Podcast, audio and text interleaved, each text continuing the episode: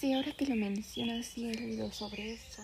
Eh, yo he leído en que puede haber dos formas de abuso sexual, una sin contacto y la otra con contacto. Por ejemplo, sin contacto puede ser em, mostrar eh, los genitales al menor, mostrar pornografía, em, este, entre otras cosas. Este, también vi que esto podría afectar en bueno, en los trastornos que puede afectar puede provocarle ansiedad, trastornos depresivos y bipolar, eh, trastorno de estrés postraumático, trastornos de límite de personalidad, así como conductas autodestructivas y conductas autolesivas.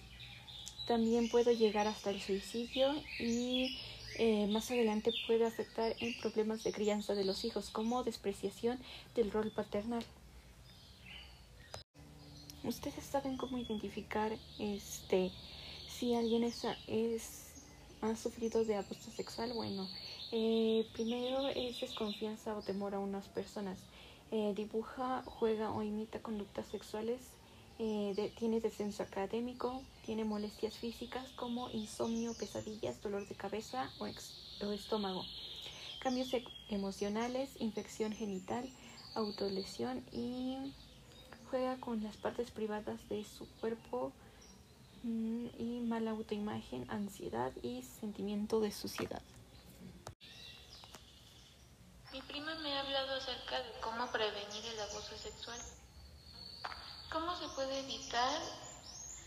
Teniendo buena educación sexual, hablando con niños desde pequeños, confianza, entre padres e hijos, orientación de los hijos, que, los, que las escuelas den pláticas sobre el tema sexual.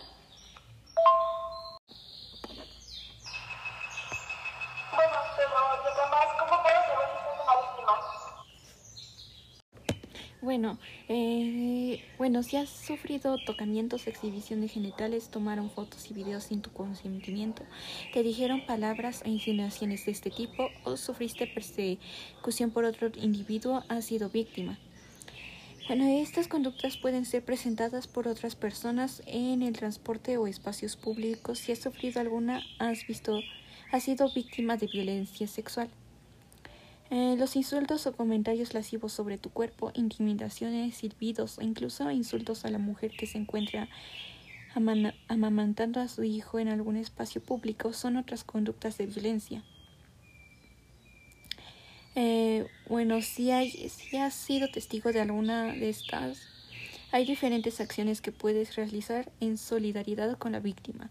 En caso de que la mujer no lo haya notado, puedes informarle la conducta de que están, cometiendo contra ella, además de ofrecerle como testigo en caso de que desee denunciar, solicitar el apoyo de algún elemento de seguridad pública que se encuentre, que se encuentre en el sitio o informarle la situación es otra acción que puedes realizar como testigo. Bueno, lo primero es escuchar a la víctima y buscar una forma de ponerlo a salvo. Eh, asegurar que no volverá a quedarse a solas con la persona que lo atacó y dejarlo, dejarle claro que no fue su culpa. Es bueno que, hayas, ah, que haya hablado, admirar su valentía de compartirlo y te harás cargo de protegerlo y arreglar las cosas. Esas son algunas, esas son algunas formas de de hacer si alguien ha pasado por esta violencia.